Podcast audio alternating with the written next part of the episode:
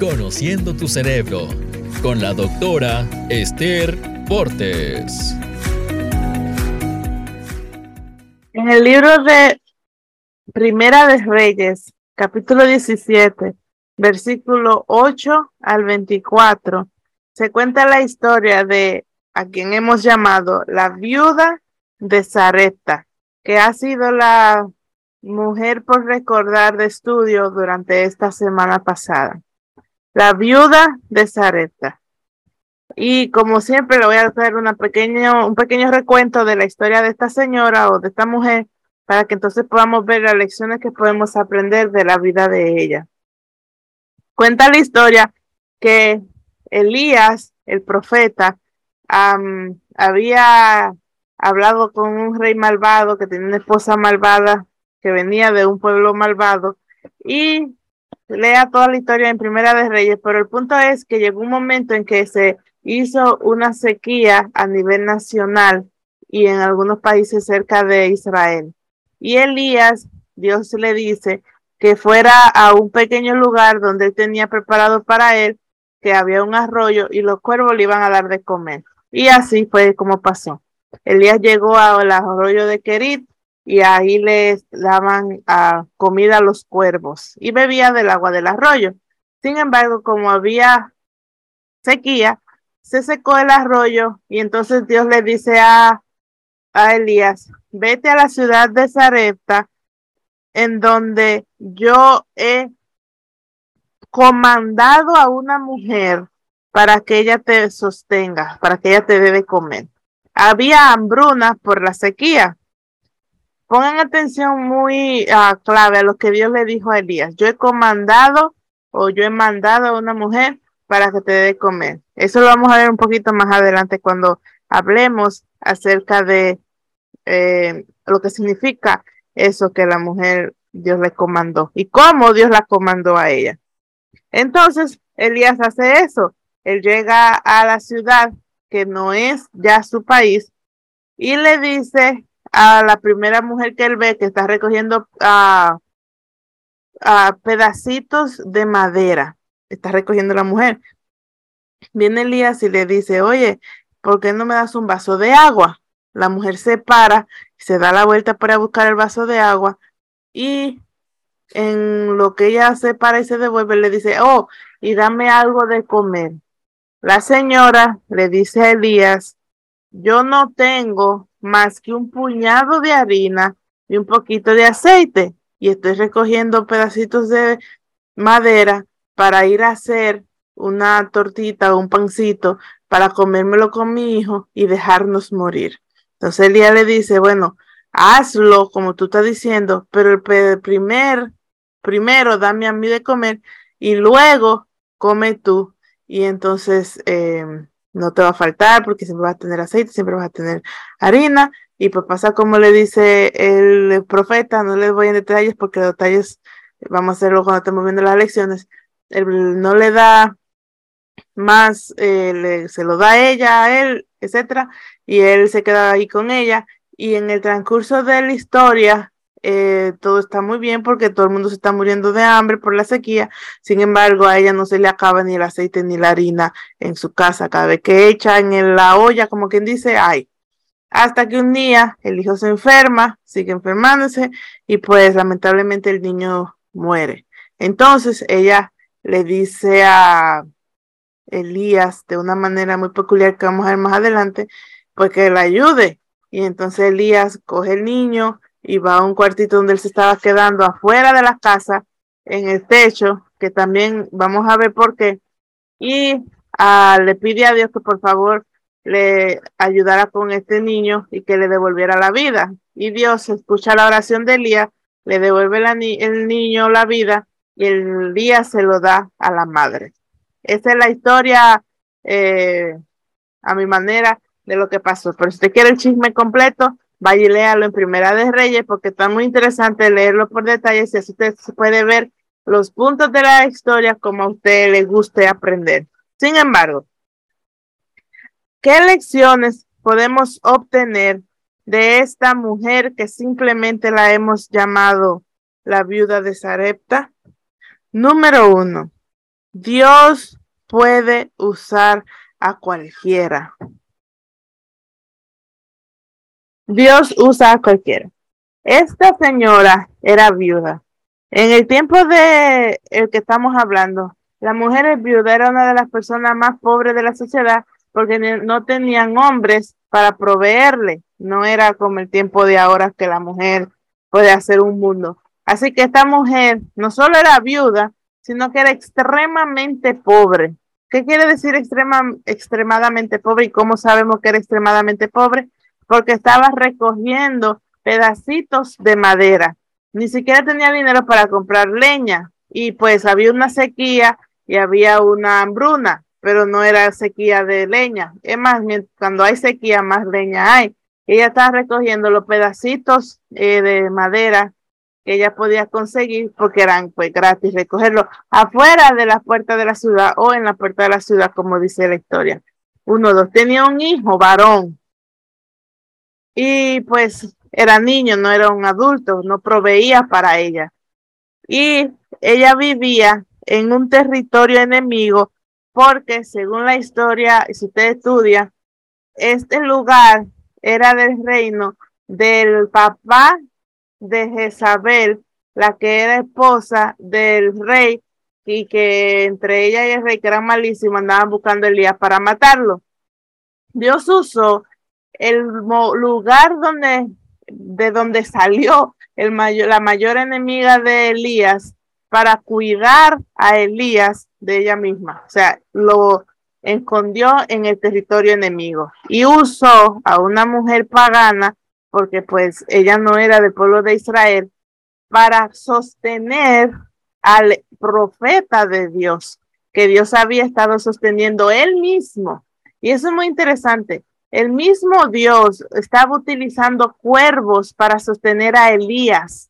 O sea, era algo que pues no era algo normal. Y ahora dice que una mujer viuda, pobre, ni siquiera eh, del pueblo, o sea, gentil, como decía, como pues gentil, era la que iba a tomar el, el, como el rol, la responsabilidad de cuidar al profeta de Dios. Eso era tremenda, como tremendo valor puso Dios en manos de esta mujer viuda que ni siquiera sabemos su nombre. Entonces Dios puede usar a cualquiera persona. Dios puede utilizar a cualquier persona que ha podido hacer el punto número dos que vamos a ver. Dios puede utilizar a cualquier persona que ha dejado que Dios trabaje en su mente. Y aquí está el punto más interesante ah, en lo personal de lo que vamos a ver. Esta señora no era israelita. Sin embargo, Dios dice, le dice a Elías, vete a Zarepta, que es una ciudad gentil, y es enemigo, de territorio enemigo. Vete allá y yo he comandado a una viuda para que ella te cuide. Lo interesante es que si usted lee la historia, en ningún momento la viuda dice que ella habló con Dios, ni sabía que Dios la había comandado. Ella no estaba ni siquiera consciente de lo que ya Dios había estado haciendo en ella.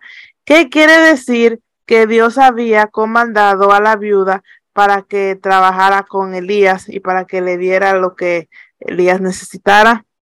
Dios había trabajado en la mente de la mujer para que cuando el tiempo llegara, ella tuviera la fe suficiente y la obediencia de hacer lo que Elías le pidiera.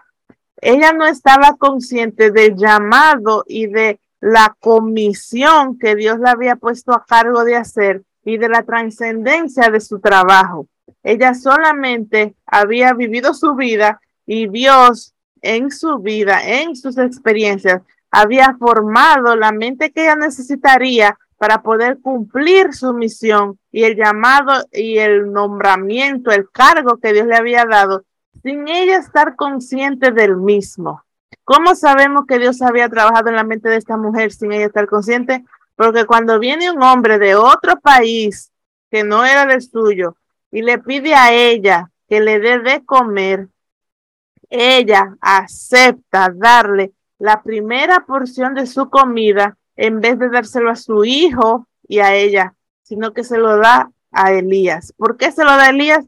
Porque en su mente ya había Dios trabajado para que ella tuviera la confianza en creer la promesa que Dios había enviado a través de los labios de Elías.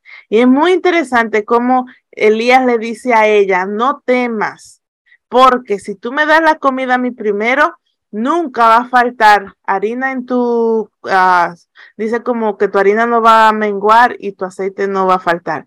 El punto es que él le dice a ella, no tengas miedo, que es lo normal, lo que estás sintiendo, la emoción que te está pasando por tu mente, o sea, hazle alto al síndrome de pensamiento acelerado que ella tenía en este momento, porque ella estaba esperando la muerte, no solo de ella, sino también de su hijo. Y Elías trata de pararle ese caudal de síndrome de pensamiento acelerado, diciéndole no temas y haciendo que ella se enfocara en otra cosa y era tomar la decisión si le da la comida a él primero o si se la come ella primero y asegura su comida. Y Dios había preparado a esa mujer tan bien que ella ni siquiera eh, dudó, ni se movió, ni trató de regatear con él. Simplemente siguió la, el pedido que le hizo Elías y obedeció al mandato creyendo en una promesa que ella aún no podía ver. Y es muy interesante cómo Dios le cumplió esta promesa a esta mujer.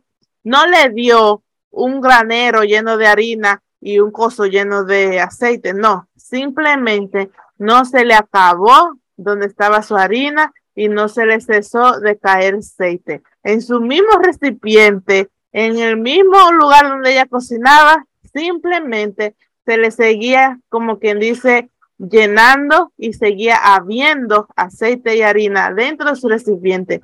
No fue un milagro extraordinario, súper grande que llamaba la atención fue algo sutil, tranquilo y simplemente cumplió con las necesidades del momento. ¿Qué nos dice eso a nosotros? Dios siempre nos da lo que necesitamos y de la mejor manera, aun cuando nosotros no entendemos por qué respondió de esta manera. ¿Por qué Dios no le dio a la mujer todo de un solo, sino que simplemente no se le acabó la harina ni se le acabó el aceite? Porque en tiempo de hambruna, si alguien escucha que otra persona tiene más que él, obvio que hasta la podrían haber matado a ella y al hijo tratando de cogerle la comida. Pero como ella solo tenía para la, el momento en que iba a cocinar, cada vez que iba a cocinar, para cocinar para ellos tres, entonces nadie nunca tuvo que hacerle daño y aún así Dios la, cuidó a ella y ayudó a cuidar a Elías y ayudó a cuidar a su hijo. Dios puede usar a cualquier persona pero número dos, solo usa a las personas que han dejado que él pueda trabajar en sus mentes. ¿Por qué? Porque si la mente de la persona o de la gente humana no está como debe de ser, no puede entender la luz que le está entrando. Si la mujer no hubiera tenido la mente comandada, probada, dirigida, ya, mandada a llamar por Dios, aún siendo gentil, aún siendo de otro país, aún no siendo ese su Dios, Dios no hubiera podido usar a esa viuda. Sin embargo, a través de sus experiencias que ni siquiera la tenemos aquí, Dios había trabajado en la mente de esa mujer y eso es lo que nos incumbe para este momento. Dios había trabajado en la mente de la viuda de Sarepta y gracias a ese trabajo ella estaba lista y preparada para cumplir su llamada y su misión cuando llegó la hora. El punto es ¿Estás tú dejando que Dios te prepare la mente para cuando llegue tu hora, cuando te toque a ti creer a la promesa, cuando te toque a ti ser obediente? Y eso es ah, algo que se lo dejo para pensar. El número uno, Dios usa a cualquiera. No importa quién tú seas, ya Dios hizo provisión para toda mujer que decide hacer su voluntad. Entonces, no importa quién tú seas o cómo te veas a ti mismo, como decíamos la semana pasada, con la mujer de fe. Lo que importa es lo que Dios ya decidió. Número dos, no importa en el crisol que estés pasando, si Dios ya trabajó en tu mente, Él va a ayudarte a ver la solución al problema y va a ayudar a parar el caudal emocional que hace que el pensamiento se vuelva acelerado y nuble la mente. Esta mujer estaba en uno de los momentos más críticos porque simplemente estaba recaudando un poquito de leña para comer su último bocado y morirse con su hijo. Y Dios le mandó justo en ese momento, llegó Elías y justo en ese momento llegó la prueba más fuerte de toda su vida. Pero por el transcurso de su historia de vida y por el cumplimiento de la promesa y creer a la promesa, pudo vivir el resto de la hambruna con comida. Uno, dos. ¿Qué pasa? La número tres, la lección número tres que podemos ver. La lección número tres que podemos ver en la historia de esta mujer es que Dios siempre nos entiende, aún cosas que nosotros no tenemos en mente. Me explico. Esta mujer era una señora viuda, no tenía esposo, su esposo se había muerto, por eso se llama viuda, por si acaso alguien no sabe lo que es una viuda. El punto es que cuando viene Elías, él tiene que quedarse con ella porque ella fue la indicada para asegurarse de que a él no le faltara comida. Qué risa a mí me da los chistes de Dios, porque una mujer pobre que no tiene ni para comer ella y su hijo, le mandan el profeta y él encargada de darle la comida al profeta y mantenerlo. Como Dios trabaja, nunca lo vamos a entender completamente. El punto es que no solamente eso, sino que Dios aún sabía que en la casa de ella había un lugar que podía ser de provisión para que se quedara el profeta. ¿Cómo lo sabemos? Porque cuando el niño muere, dice que Elías tomó al niño y lo llevó al cuarto de arriba.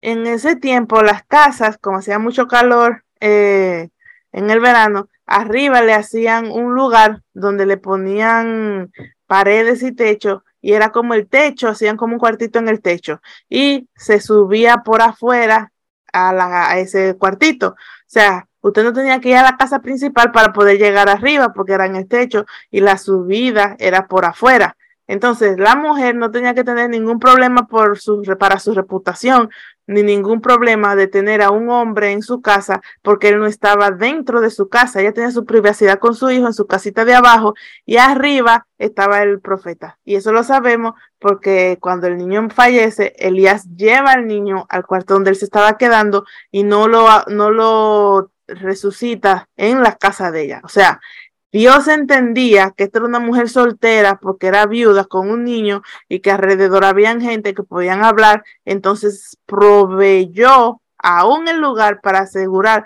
la privacidad de esta mujer y su reputación que se mantuviera intacta. Uno, dos. Dios entendía que ella necesitaba ayuda, al igual que necesitaba Elías, alguien que le proporcionara la comida, pero que ella necesitaba ayuda no solo en el momento de la hambruna, sino en su conocimiento de Dios. Y aquí es un punto muy interesante. Dios entendía a la mujer aún antes de nosotros entenderla al leer la historia. Si usted lee la primera parte de la historia, es súper maravilloso. Sin embargo, en la segunda parte nos da a entender de verdad qué estaba pasando en la mente de la mujer, porque cuando el niño muere, su reacción a la muerte del niño y las preguntas que ella le hace a Elías nos da a entender que había algo más profundo en su mente de la mujer, porque ella le pregunta a Elías, ¿por qué has venido para, eh, se lo voy a parafrasear, Esther habla hoy, la idea que ella le da es, ¿por qué viene como quien dice a pedir cuenta de mi pecado? En inglés, en inglés dice mi pecado en singular. En el español, si usted lo lee, dice mis iniquidades. El punto está en que ella, eh, por lo que usted lee, sentía o pensaba que algún pecado ella tenía, como ella le hace la pregunta a Elías, que no había sido perdonado y que por eso Dios le estaba castigando. Pero la belleza de todo es que Dios entendía ese problema y aún a través del dolor de la muerte de su hijo, que ella agarró completamente, que tuvo Elías que quitárselo a la brava para poder llevárselo para arriba, ella dio a entender lo que tenía en su mente. Uno, el pecado no resuelto con Dios. Y dos, en, en ese tiempo, una mujer viuda con un hijo varón sabía que su futuro, su expectativa de mejor a vida era ese niño. ¿Por qué? Porque era un hombre, que, un niño que se iba a volver un hombre. Y si se volvía hombre en su vejez, ella tenía a alguien que podía darle lo que ella necesitara porque era varón, porque en ese tiempo no era igual que ahora con las mujeres. Entonces su expectativa de futuro, su futuro estaba en este niño. Ahora viene Elías y pasa todo lo que pasa y se le va a ella su hijo, que es el único ser que ella tiene, porque su esposo se murió y solamente le queda el hijo, el amor no solo de madre, sino de familia, esa era su familia. Y número dos, su futuro.